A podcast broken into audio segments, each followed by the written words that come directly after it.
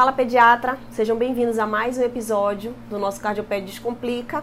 Hoje a gente vai conversar um pouquinho sobre como diferenciar os tipos de cardiopatia lá na sua urgência pediátrica. Eu sou Jéssica Alves, sou professora de alunos, residentes de pediatria e pediatras. Esse tema é extremamente importante para te ajudar a ter segurança em tomar uma conduta mais acertada para o teu paciente seja a conduta do ponto de vista de alta, de encaminhamento para o cardiologista, assim como a conduta mais específica ali da tua urgência. Se precisa usar diurético, se não precisa usar diurético, se precisa de oxigenoterapia. Então, para guiar a tua, o teu manejo clínico e melhorar, diminuir o, o, as taxas de mortalidade desse tipo de paciente. Então, vamos lá aprender como é que você consegue dividir os subtipos, os grandes subtipos de cardiopatias na urgência pediátrica. Você vai dividir essas crianças em dois grupos. O primeiro grupo fala sobre presença ou não de hipoxemia e o segundo grupo fala sobre fluxo pulmonar. Somente essa divisão você já consegue guiar perfeitamente, tanto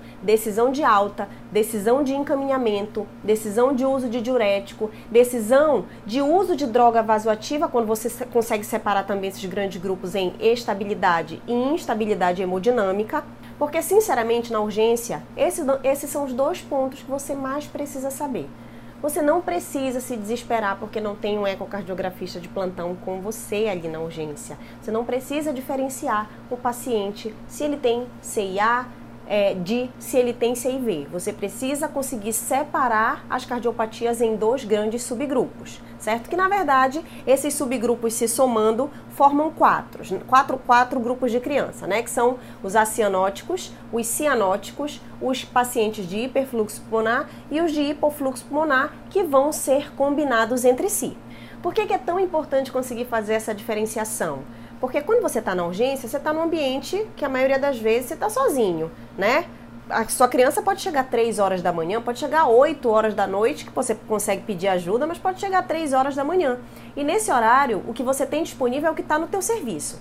A maioria das vezes o que tem no teu serviço é anamnese, exame físico, no máximo um raio-x de tórax, no máximo um eletrocardiograma, que também te ajuda a pensar um pouquinho ali é, mais na maneira, de maneira etiológica para conseguir raciocinar em cima desse paciente que você está suspeitando de cardiopatia congênita, né? Ou cardiopatia adquirida também. Então, se você consegue ter a segurança de manejar, de diagnosticar é, sindromicamente e de manejar minimamente essa criança para conseguir estabilizá-la, para encaminhar para o centro de referência, com as armas que você tem para lutar, isso já vai te ajudar muito. Então, se você consegue, com anamnese, exame físico e raio-x, chegar a uma conclusão que te deixa seguro para conduzir aquele paciente, até mesmo aquela segurança de não, não ter a preocupação do próximo médico que chegar, é, é, questionar a sua conduta, você, se possível, até ensinar esse médico sobre o que você fez, isso é muito válido. Então, esse, esse, esse vídeo de hoje, ele vai te ajudar com esse assunto. Eu vou te dar o exemplo de uma criança que eu recebi esse final de semana num mutirão já para fechamento, para tratamento dessa cardiopatia. Claro que não era no ambiente de urgência pediátrica, né? Mas eu toda, todas as vezes que eu recebo uma criança é, no meu consultório, ou na enfermaria, ou na UTI, eu primeiro tento fazer a anamnese, depois examinar, depois olhar o raio, depois o eletro e por último o ecocardiograma, porque eu gosto de treinar o meu raciocínio clínico. O que, que, o que, que aconteceu com essa criança? Uma criança com queixa de dispneia, é, com queixa de tentar correr, tentar jogar bola e não conseguir jogar bola porque estava cansando demais. E aí eu tenho um raio-x com um fluxo pulmonar reduzido, um fluxo pulmonar normal. Ao examinar minha criança, ela tinha um sopro. Já na especificidade da cardiopediatria, a gente sabe que sopros é, em borda external esquerda baixa, mais rudes, com uma, uma ausculta mais rudes, se assemelham a uma, uma comunicação interventricular e sopros em região mais alta, de foco pulmonar, se assemelham mais a sopros de, de estenose pulmonar é, eu, essa criança tinha esses dois sopros. Ela tinha um sopro baixo e tinha um sopro alto. Como ela tinha a história da dispneia, eu fui examinar e percebi que era uma criança que não era cianótica. E, obviamente, fui pesquisar essa cianose através da saturação. Na saturação, era uma criança completamente acianótica, tá? Não tinha hipoxemia. Saturava 98%, tinha dois sopros. É, tinha dispneia e um fluxo pulmonar reduzido. Então eu tinha ali uma união de duas cardiopatias eu depois eu fui olhar o ecocardiograma, uma CIV e uma estenose pulmonar valvar, que justificavam a dispneia, o sopro característico da CIV, mas era uma criança que não tinha um fluxo pulmonar tão aumentado. Então, somente de fazer essa anamnese, esse exame físico e esse raio-x já justifica que para essa criança eu não precisava nem de oxigenoterapia e nem de diurético, certo? Como é que a gente consegue chegar nessa conclusão? E eu te explico por quê. Porque o que, que vale mais? Eu estou te falando do ponto de vista do especialista, mas você, como pediatra, pode não ter um especialista ali a tiracolo, né? Então, o que, que vale mais para você? Conseguir lutar ali as suas guerras com as armas que você tem disponível, sempre precisar de alguém para te ajudar no seu raciocínio clínico. Né? É muito melhor você ter essa independência no seu plantão, você conseguir é, fazer raciocínio clínico em cima do básico, da anamnese, do exame físico simples e de um raio-x que todo pediatra tem domínio, uma avaliação básica de aumento de área cardíaca, de fluxo pulmonar, de quantidade, intensidade desse fluxo pulmonar, isso te traz independência no seu plantão. Né? Então, conseguir fazer essa divisão, essa subdivisão das cardiopatias, é muito útil para o seu atendimento. Até porque, se você tiver a sorte de estar trabalhando num serviço que tenha disponibilidade de um cardiopediatra de sobreaviso, de um ecocardiografista de sobreaviso, você vai ter que esperar, muito provavelmente. Eles não vão estar é, na sua disponibilidade ali ao longo do dia, se for de madrugada, mais ainda, aí que você vai ter que esperar mesmo. Então, o momento de aprender sobre isso é agora. Nascem mais de 30 mil cardiopatas no ano, mais de 83 crianças por dia. Então, mais cedo ou mais tarde, você vai receber um cardiopata na sua urgência. Então, pega a caneta e o papel e anota o que eu vou te falar agora. Como é que a gente chega à conclusão é, de qual subtipo de cardiopatia nós estamos atendendo. Depois da anamnese, depois de ter conversado com essa mãe que você já aprendeu lá no nosso primeiro episódio, você vai partir para o exame físico e vai buscar sinais de hipoxemia no seu paciente. Ah, mas eu posso, Jéssica, só considerar a cianose visual do meu paciente? Não. Você precisa buscar sinais de hipoxemia. Quais são os sinais? A cianose em si. Você pode buscar sinais de baqueteamento digital, que também falam a favor de uma hipoxemia crônica, mas principalmente saturação de oxigênio. Se for possível e caso seja necessário, claro que você não vai é, é, coletar a gasometria arterial de todas as crianças com suspeita de cardiopatia, mas quando for necessário é, que você esteja em dúvida diagnóstica, faça uma gasometria arterial para confirmar níveis de PaO2 no sangue do seu paciente. E aí sim você vai ter confirmação de hipoxemia. Então, esse é o primeiro ponto. Você vai confirmar e vai buscar sinais e sintomas de hipoxemia no seu paciente.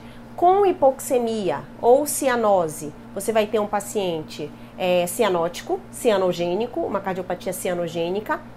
Sem cianose ou sem hipoxemia, você vai ter uma cardiopatia do tipo acianogênica. Já guarda essa primeira classificação aí que você vai precisar de outra classificação para somar elas. Ah, Jéssica, uma dúvida. Meu paciente tem cianose nos dedinhos, mas quando eu vejo a saturação a saturação é completamente normal, satura acima de 94%, não tem hipoxemia, é um paciente cianogênico ou é um paciente acianogênico? É um paciente acianogênico. Lembra, existem mecanismos de formação de cianose. A cianose dos dedinhos normalmente é uma cianose periférica, ela não é uma cianose de origem central, é, de origem de mistura de sangue, de origem de estreitamento de artéria pulmonar, de hipofluxo pulmonar certo? Então, é, essa cianose de extremidades, ela é uma cianose periférica que pode ser por vasoconstrição. Nada tem a ver com coração, ok? Assim como pacientes hipoxêmicos nem sempre estarão cianóticos, por isso tenha sempre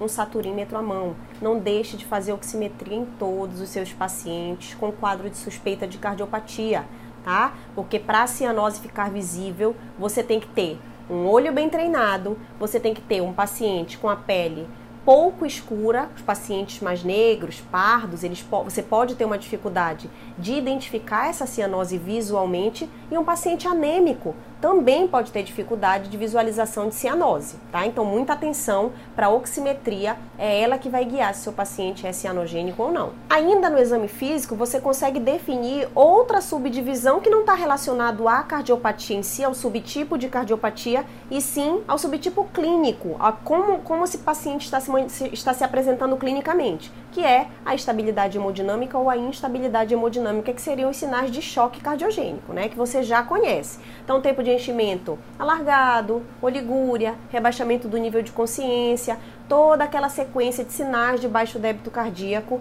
é, que classificam esse paciente como instável em vez de estável. Passou do exame físico, terminou essa primeira avaliação, você vai para o raio-x. E aqui é um ponto que em alguns momentos vocês podem ali se enganchar, né? Justamente porque raio-x a gente costuma é, delegar para outra pessoa, né? O que, que você acha que tem nesse raio-x? Você acha que tem pneumonia? A gente costuma olhar o parênquima pulmonar mais procurando sempre doenças parenquimatosas, né? Não pensa é, na possibilidade de ter doenças ali do, do sistema cardiovascular, realmente. Então, você precisa ter uma atenção. Claro que nesse vídeo eu não consigo explicar com tantos detalhes e sem mostrar imagens para vocês como é um raio-x de hiperfluxo pulmonar ou como é um raio-x de hipofluxo pulmonar, mas no geral.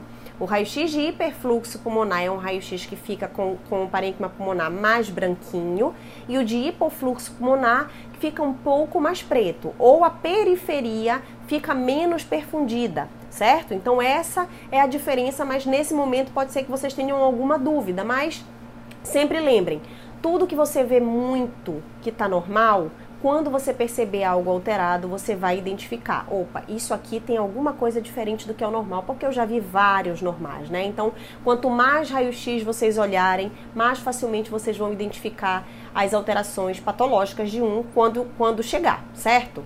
Jéssica, então quer dizer que eu não vou precisar pedir ecocardiograma e avaliação do cardiopediatra para esse meu paciente? Calma lá. Você não vai precisar de ecocardiograma para definir a sua conduta inicial, a sua conduta pediátrica, a sua conduta de estabilização. Você fez a classificação do seu paciente, se ele tem, se ele é cianogênico ou acianogênico, se ele é uma cardiopatia de hiperfluxo ou de hipofluxo, se ele está estável ou instável, e você vai tomar suas condutas sem ecocardiograma nesse momento inicial, claro. Né? Então, se você tem um paciente cianogênico, esse é um paciente que vai ficar internado pela possibilidade de que as cardiopatias cianogênicas têm é, maior comparativamente às acianogênicas de descompensarem de ser cardiopatias graves, principalmente as cianogênicas de hiperfluxo, tá? Desculpa, as cianogênicas de hipofluxo. As cianogênicas de hiperfluxo você consegue manejar com mais tranquilidade, consegue aguardar o, o cardiopediatra chegar, o ecocardiograma chegar tá? Já as acianogênicas de hiperfluxo pulmonar, dependendo da instabilidade ou estabilidade, você pode inclusive medicar o seu paciente, deixar a receitinha e mandar ele para casa, dependendo da estabilidade ou da instabilidade hemodinâmica, que seria o terceiro critério de avaliação que você tem para esses pacientes. Então, basicamente, o que, que, que a gente tem? Pacientes de hiperfluxo pulmonar têm indicação de diurético. Qual é o diurético da urgência? Furosemida. Façam sem preocupação, sem problema. Ah, Jéssica, eu tenho medo de fazer diurético e o paciente desidratar. Se o paciente desidratar, você faz volume, né? Claro que pensando numa cardiopatia, você vai fazer menos volume e mais tempo, mas não tenha preocupação com furosemida. Se o paciente tem hiperfluxo pulmonar no raio-x, tem sinais e sintomas congestivos, ele precisa reduzir a sua volemia, ele precisa reduzir a sua pré-carga para que aquele coração consiga ter um alívio, consiga diminuir a quantidade de sangue que está chegando no pulmão, certo? Certo? Oxigênio é outro ponto de divisão entre cardiopatias de hipofluxo pulmonar e de hiperfluxo pulmonar. Cuidado ao fazer oxigênio em pacientes com hiperfluxo pulmonar, isso que eu nem estou falando sobre as cardiopatias congênitas é, é, de suspeita de, de dependentes de canal, que aí a gente está no mundo na, da neonatologia, que aí não pode de jeito nenhum fazer oxigênio realmente, a não ser que esse paciente esteja com saturação abaixo de 60%, 65%. É, mas os pacientes de hiperfluxo pulmonar, muito cuidado, muita cautela ao fazer oxigênio, porque o oxigênio é um vasodilatador pulmonar. Se você já tem um paciente recebendo mais sangue, com mais com uma chegada maior de sangue dentro do coração, dentro do pulmão, você vai vasodilatar e essa chegada vai aumentar mais mais ainda. Já nos casos de hipofluxo pulmonar, você pode fazer a oxigenoterapia tranquilamente, não tem problema. Mas lembra, o paciente cianogênico de origem cardíaca, ele é um paciente que tem é, uma gênese não pulmonar de cianose. Então, mesmo que você oferte oxigênio para ele, dificilmente ele vai chegar numa saturação normal. Essa é até uma boa diferença clínica ali entre, entre cianose de origem pulmonar e cianose de origem cardiológica. E quando a gente fala sobre a determinação de alta e de internação, entram os critérios cianogênico a cianogênico. O cianogênico sempre vai ficar internado. A cianogênico vai ficar internado se, estiver, se tiver instabilidade hemodinâmica e, se for estável, pode dar alta, até mesmo dependendo da idade desse paciente, se ele tiver uma cardiopatia de hiperfluxo pulmonar, a maioria das vezes ele vai para casa somente com o medicamento. Claro que esse tema é um tema super extenso, né? É impossível a gente conseguir destrinchar todos os detalhes, todos os, os as minúcias de cada subtipo de cardiopatia, do que dá para a gente fazer com cada subtipo de cardiopatia, mas eu tenho certeza que esses pontos principais já conseguem te guiar é, pelo menos na sua conduta mínima ali, na sua conduta inicial de estabilização antes do especialista chegar. Mas para isso, toda semana a gente vai ter novos episódios dessa nossa conversa, desse nosso programa, para a gente conseguir descomplicar completamente a cardiopediatria na sua cabeça. Se você ainda não me segue, eu vou deixar aqui o endereço do meu Instagram, do meu Facebook, da minha página do YouTube, para que a gente continue aprendendo junto. Te espero na próxima. Um beijo!